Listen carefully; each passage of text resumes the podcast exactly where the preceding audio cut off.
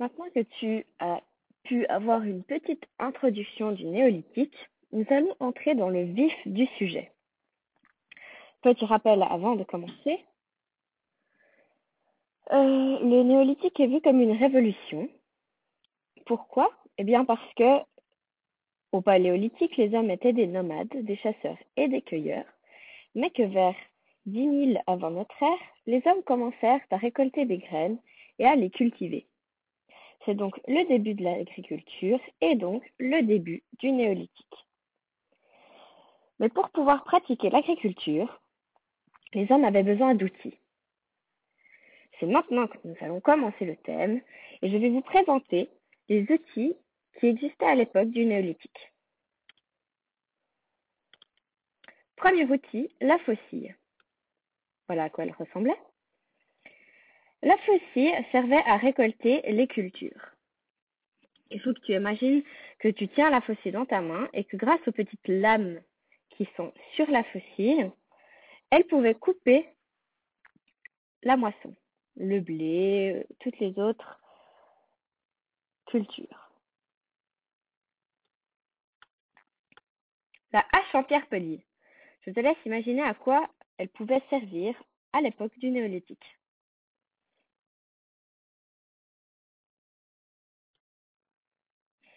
La hache en pierre polie servait à couper le bois et les branchages nécessaires au feu.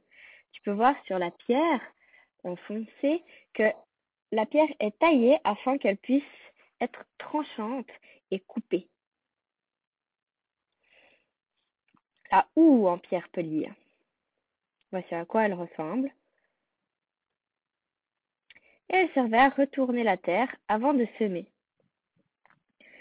Imagine-toi en train de tenir cet outil au bout du manche, de planter la pierre dans la terre et de créer des sillons avec afin ensuite de pouvoir semer.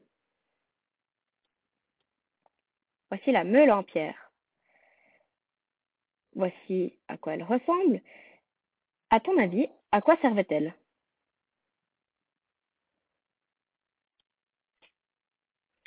Servait à broyer les graines. Comme tu peux le voir ici, c'était probablement des graines de blé. Et grâce à la pierre ronde, on pouvait écraser ces graines afin d'obtenir de la farine. Le biface en silex. Voilà comment était-il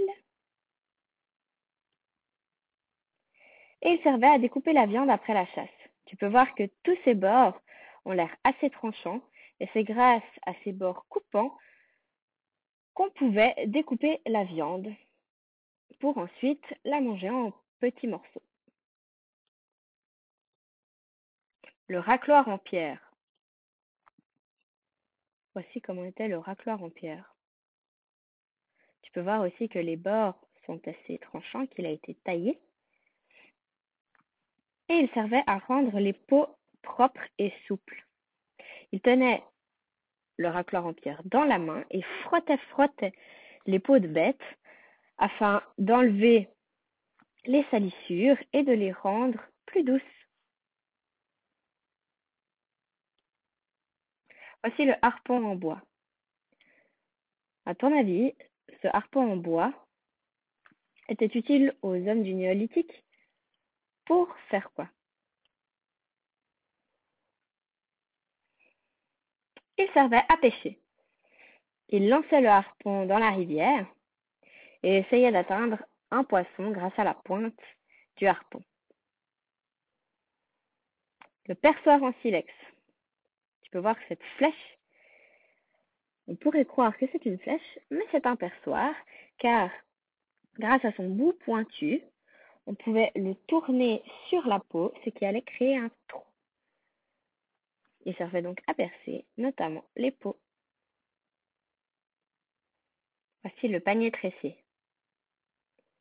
Le panier tressé servait à conserver les fruits et les graines. Nous en avons encore des paniers tressés aujourd'hui, mais celui-ci que tu as sur l'image est assez vieux. La poterie anglaise. Peut-être en as-tu déjà fait à l'école? avec de la terre glaise, c'est cette terre couleur argile. Elle servait à transporter de l'eau. Ici sur l'image, tu as un pot en glaise qui est vieux, qui a donc été cassé, puis reconstitué.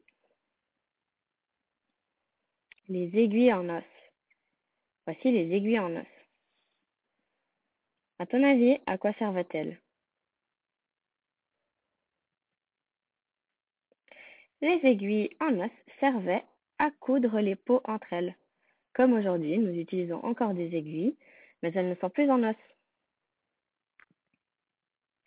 Voici la fin de cette vidéo sur les outils.